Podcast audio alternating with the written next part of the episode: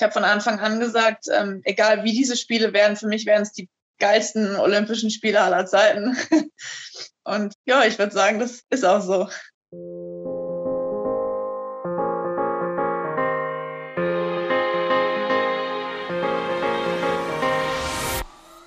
Hi und herzlich willkommen aus Tokio. Hier ist euer Team Deutschland Podcast mehr als Gold, Silber und Bronze von den Olympischen Spielen, in dem wir über die ganz besonderen Momente und persönlichen Geschichten dieser außergewöhnlichen und besonderen Spiele in Tokio sprechen. Natürlich mit unseren Sportlerinnen und Sportlern, die diese Momente kreiert und erlebt haben. Bevor wir starten, möchten wir uns aber noch bei unserem Partner bedanken. Dieser Podcast wird unterstützt von der Sparkassen Finanzgruppe. Überall in Deutschland stehen die Sparkassen an der Seite der Menschen und ermöglichen ihnen die wirtschaftliche und soziale Teilhabe. Im Sport engagieren sie sich jährlich mit über 90 Millionen Euro für Vereine, das deutsche Sportabzeichen, die Eliteschulen des Sports, Team Deutschland und Team Deutschland Paralympics. Und warum? Weil es um mehr als Geld geht. Und um mehr als Gold, Silber und Bronze, da geht's hier im Podcast. Und deswegen freue ich mich auf meinen heutigen Gast. Herzlich willkommen. Es geht ja um mehr als Gold, Silber und Bronze. Und deswegen freue ich mich ganz besonders, dass die erste deutsche Boxerin überhaupt, die an Olympischen Spielen teilgenommen hat, bei mir heute zu Gast ist. Herzlich willkommen, Nadine Apetz. Ja, hallo, danke, dass ich da sein darf. Nadine, ganz besondere Momente, damit beschäftigen wir uns hier. Den hattest du heute zum einen im Positiven, wie gerade du hast deine olympische Premiere erlebt, aber leider auch im Negativen, denn du hast den Kampf verloren. Nimm uns doch mal mit in deine Gefühlswelt. Es sind jetzt ungefähr boah, roundabout fünf Stunden nach dem Kampf. Wie geht's dir? Ja, so langsam ist äh, der erste Schock und die, die erste Riesenenttäuschung verkraftet, kann so langsam wieder lächeln. Aber es war natürlich schon eine, eine derbe Enttäuschung und ich ähm, bin auch immer noch sehr traurig darüber, dass es nicht ganz gereicht hat. Für zumindest einen Sieg bei Olympia hätte ich mir sehr gewünscht und natürlich noch mehr eine Medaille mit nach Hause zu bringen. Aber gut, so ist es. Das ist der Sport. Ich wollte gerade sagen, das ist ja gerade im Boxen gehört das ja wie in allen anderen Sportarten auch dazu, aber bei euch irgendwie noch besonders, weil ein Kampf und das war's dann in so einem Turnier, ne? Ihr könnt, da gibt's keine Hoffnungsrunde oder Gruppenphase oder sonst was. Ähm, wie bist du denn in diesen Kampf dann gegangen? Warst du besonders nervös? Äh, ich war vorher, also den Tag bis zum Wettkampf, bis wir losgefahren sind, war ich unfassbar aufgeregt. Ich weiß nicht, ob ich noch jemals aufgeregter war, aber es war auf jeden Fall schon, das Level war hoch. Eigentlich ist es immer so, sobald man sich dann warm macht und man was zu tun hat und man weiß, okay, jetzt spulen alle Automatismen ab und ich weiß, was wann kommt. Da ging es dann tatsächlich. Da habe ich mich auch drauf gefreut, dass es endlich losgeht. Im Kampf habe ich mich eigentlich auch gut gefühlt. Äh, das ist ja jetzt seit dem Qualiturnier so, dass wir nach jeder Runde die Punkte angezeigt bekommen. Und als dann in der ersten Runde die, die Runde weg war, knapp, ja gut, da ging der Stress so ein bisschen los. In der zweiten Runde hatte ich dann gewonnen. Da habe ich gedacht, okay, jetzt komm noch einmal alles geben und dann hast du das Ding. Und dann habe ich versucht, nochmal alles reinzulegen, nochmal Druck zu machen. Aber hat leider nicht gereicht. Manchmal ist es halt dann leider bei uns, werden keine Zeiten gestoppt oder Weiten oder sonst irgendwas, sondern es ist halt immer noch irgendwie subjektives Ermessen der Punktrichter.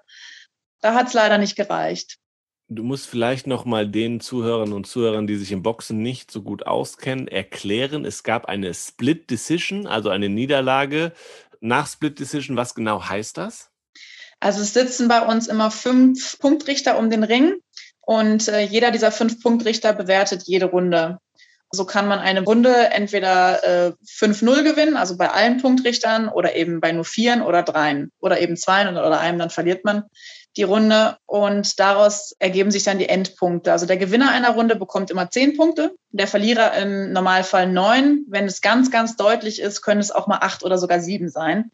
Sodass dann, ähm, wenn man einen Kampf klar gewinnt, gewinnt man mit 30 zu 27 Punkten. Und äh, bei mir war es jetzt so, dass ich bei einem Punktrichter tatsächlich 30 zu 27 gewonnen hatte, den Kampf. Und die anderen vier haben sich aufgeteilt in 29, 28 Punktwertungen. Das heißt, denkbar knapp. Äh, hätte sich also nur ein Punktrichter in einer Runde mehr für mich entschieden, hätte es gereicht. ja. Wie sehr hadert man damit?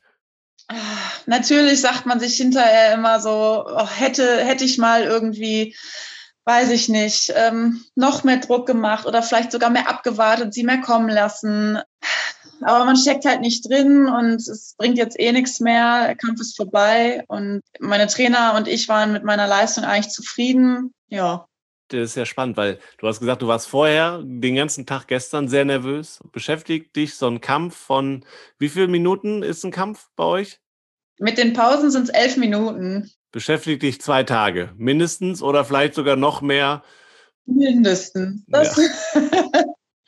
Ja, also vor der Auslosung geht's los. Ähm, die Auslosung ist natürlich auch immer unglaublich spannend. Also da geht die erste Aufregung los und dann, wenn man dann weiß, gegen wen, teilweise zieht sich das dann bis zum Kampf, teilweise geht's dann erstmal wieder runter und dann kommt dann kurz vorm Kampf wieder hoch. Aber man ist adrenalintechnisch ganz gut versorgt, auf jeden Fall. Was hast du denn gemacht gestern vor dem Tag, wo du so nervös warst? Was konnte man hier im Olympischen Dorf tun, um sich abzulenken? Ich war gestern tatsächlich noch mal kurz hinten äh, bei diesem Village Plaza. War das gestern? Oh, die Zeit fliegt auch so. gestern oder vorgestern war ich auf jeden Fall noch mal shoppen, habe ein paar Souvenirs für Freunde und Familie mitgebracht und äh, was kauft man da so, wenn man, wenn ich fragen darf? T-Shirts, ganz cool, mit dem klassischen äh, olympischen Symbol hier von Tokio. Ähm, und dann gibt's da auch so kleine Spielereien und äh, Mitbringsel, die so ein bisschen in die Crazy-Ecke fallen.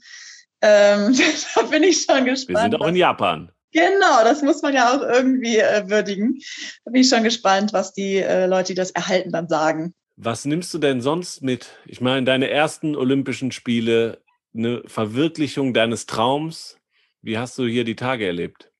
Ich fand es unglaublich toll, hier mit dem gesamten deutschen Team zu sein, dass man bekannte Gesichter gesehen hat und deren Wettkampfalltag auch so ein bisschen mitbekommt. Das ist ja normalerweise nicht so der Fall, sondern man trifft sich nur am Stützpunkt mal und wenn es dann zum Wettkampf geht, dann sind sie halt weg. Und das halt alles live mitzuerleben und auch neue Gesichter zu sehen. Völlig neue Sportarten sind ja hier auch dabei, mit denen man sonst überhaupt noch gar keine Berührungspunkte hatte. Ich bin jetzt hier mit zwei BMX-Mädels auf dem Zimmer und das ist natürlich auch spannend, dann neue Sachen zu erfahren und auch dieser Zusammenhalt, der Team D-Tree, wo tatsächlich auch eine Nachricht für die Boxer angekommen ist.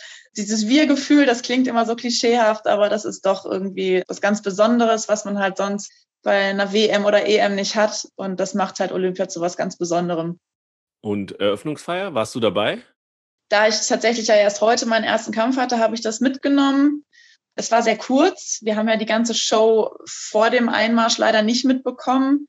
Aber auch der Einmarsch war toll. Ähm, es wurde die Hymne gesungen, gerade als wir quasi ins Stadion aus dem Schatten ins Licht getreten sind. Das war ein absoluter Gänsehautmoment ja, alleine die ganzen Nachrichten von zu Hause, oh, wir haben dich gesehen. Und dann wurden kleine Videos geschickt und Screenshots geschickt. Und ähm, das war einfach ein ganz tolles Gefühl, dass man zu Hause dann halt hautnah dabei ist. Hast du dir so vorgestellt, als du realisiert hast, du hast die Quali, dann geht man ja sicherlich ein bisschen in sich und denkt sich, okay, und malt sich aus, wie es wird. Jetzt sind es natürlich irgendwie auch nochmal besondere Spiele hier äh, in Tokio. Also kannst du uns da nochmal mitnehmen, wie so ein bisschen deine Gedankenwelt vorher war und was sich vielleicht bestätigt hat oder nicht bestätigt hat?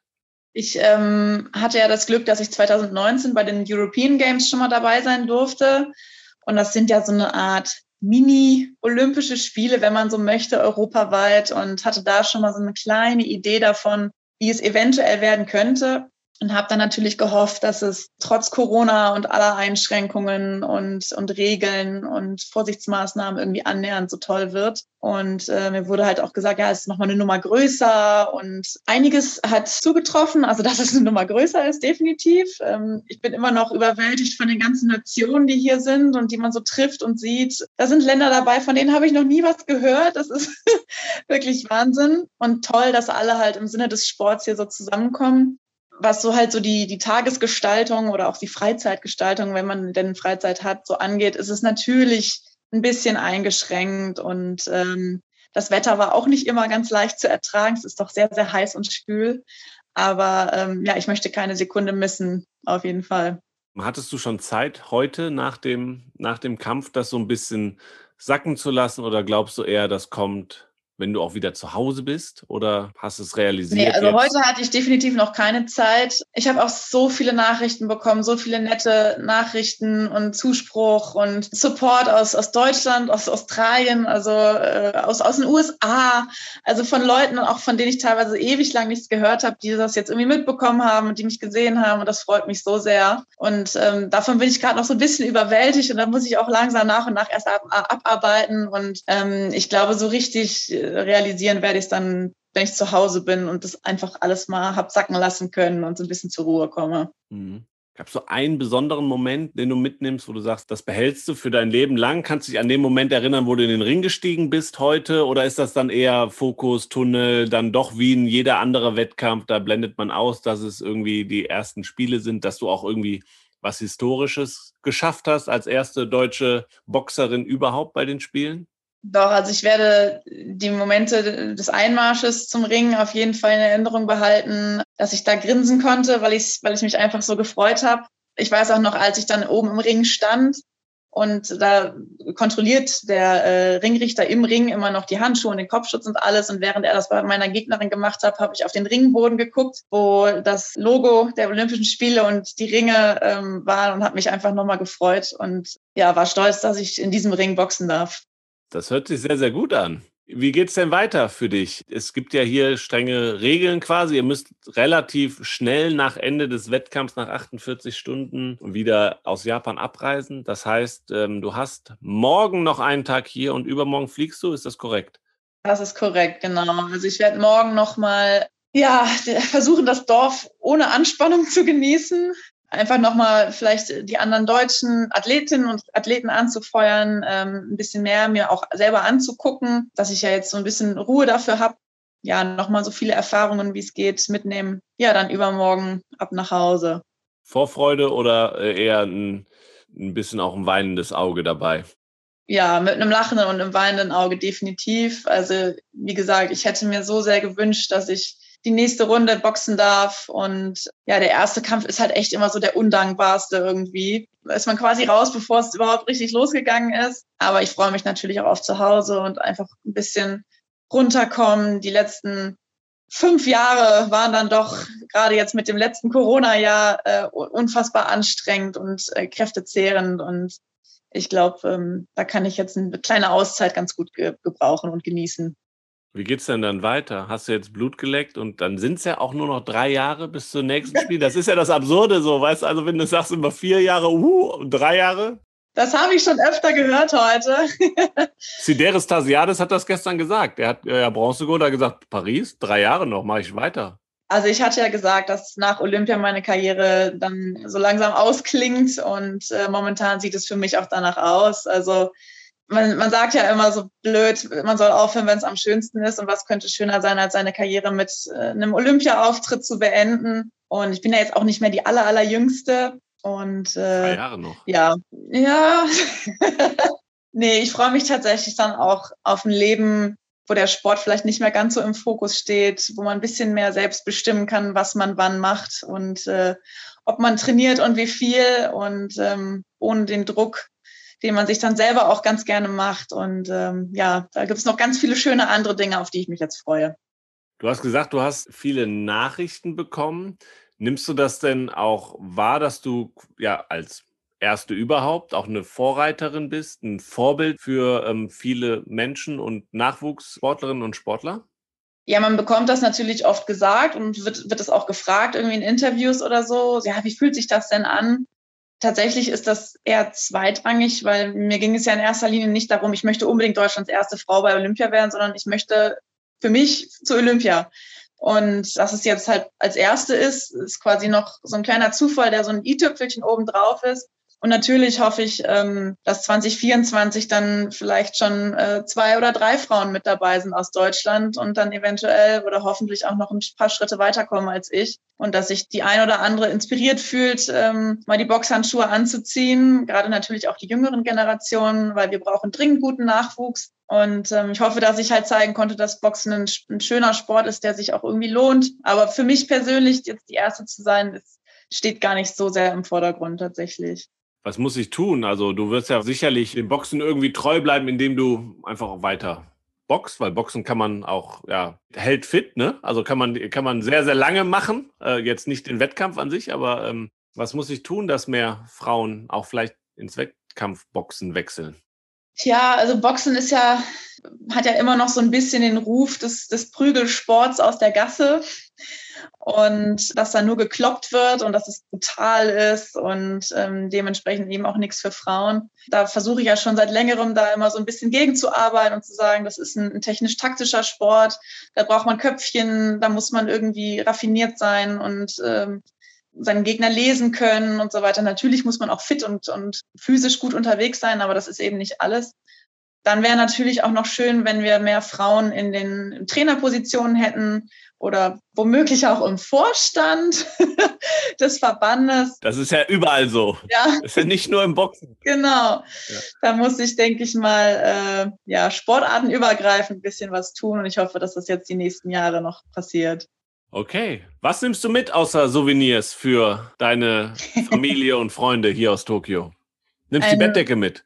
ein riesen Potpourri an Emotionen, ähm, das man als Otto-Normalverbraucher, glaube ich, so nicht unbedingt kriegt. Ähm, da kommen wir gleich wieder Pipi in die Augen.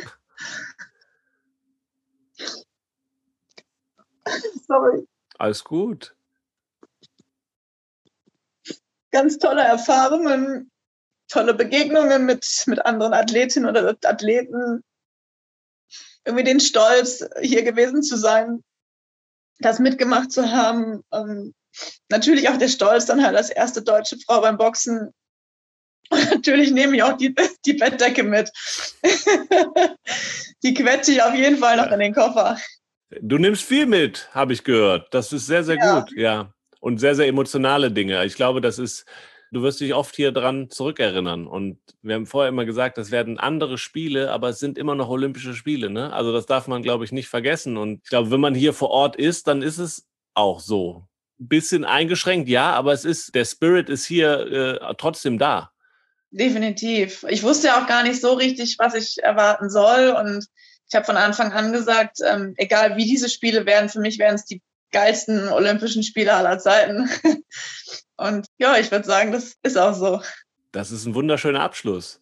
Nadine, vielen, vielen Dank, dass du dir Zeit genommen hast. Ich hoffe, du genießt, Sehr gerne. Du genießt den Abend heute noch und morgen nochmal alles aufsaugen und mitnehmen, einpacken, zusammenschnüren, alles in den Koffer, ins Herz, in den Kopf und ab nach Hause. Ich wünsche dir einen letzten schönen Tag und eine gute Heimreise. Ganz, ganz lieben Dank. Bis bald. Bis dann. Dankeschön. Ja, sind das nicht genau die Geschichten, die wir von den Olympischen Spielen hören wollen? Daher vielen, vielen Dank, dass ihr dabei wart. Empfehlt gerne diesen Podcast weiter, wenn es euch gefallen hat. Redet drüber, gebt uns eine gute Bewertung, abonniert diesen Podcast, denn hier gibt es nicht nur die besonderen Momente und die besonderen Geschichten, sondern eben auch täglich zwei Newsformate, kurz und knapp das, was hier in Tokio passiert ist, den Frühstart für euch morgens um 7 Uhr, all das, was hier am Vormittag in Tokio passiert ist, auf die Ohren und dann am Nachmittag deutscher Zeit all das, was hier in Tokio den ganzen Tag über passiert ist, im Schlusssprint. Dann seid ihr top informiert. Ansonsten, wenn ihr nicht nur top informiert, sondern auch top unterhalten werden wollt, dann lohnt sich ein Besuch im Deutschen Haus digital unter deutscheshaus.de teamdeutschland.de. Meldet euch da an, da gibt es täglich tolle, tolle Einblicke hier ins Dorf und in die Wettkampfstätten, äh, die es sonst nirgendwo gibt. Es gibt täglich tolle Preise bei Verlosungen zu gewinnen, nämlich unterschriebene offizielle Klamotten von Team Deutschland hier aus Tokio. Es gibt ein Tippspiel, wo man mitmachen kann. Also, da gibt es sehr, sehr viel zu erleben. Das solltet ihr auf jeden Fall ausprobieren. Und ansonsten einen großen Dank an unsere Partner, die uns hier in Tokio unterstützen, aber hier auch natürlich äh, diesen Podcast supporten. Und einen großen Dank nach Berlin an Maniac Studios, die diese Folge postproduziert haben. Ja, dann hoffe ich, dass wir uns bald wieder hören mit einer nächsten emotionalen, tollen Geschichte hier aus Tokio in unserem Team Deutschland Podcast mehr als Gold, Silber oder Bronze. Bis dahin, ciao und tschüss.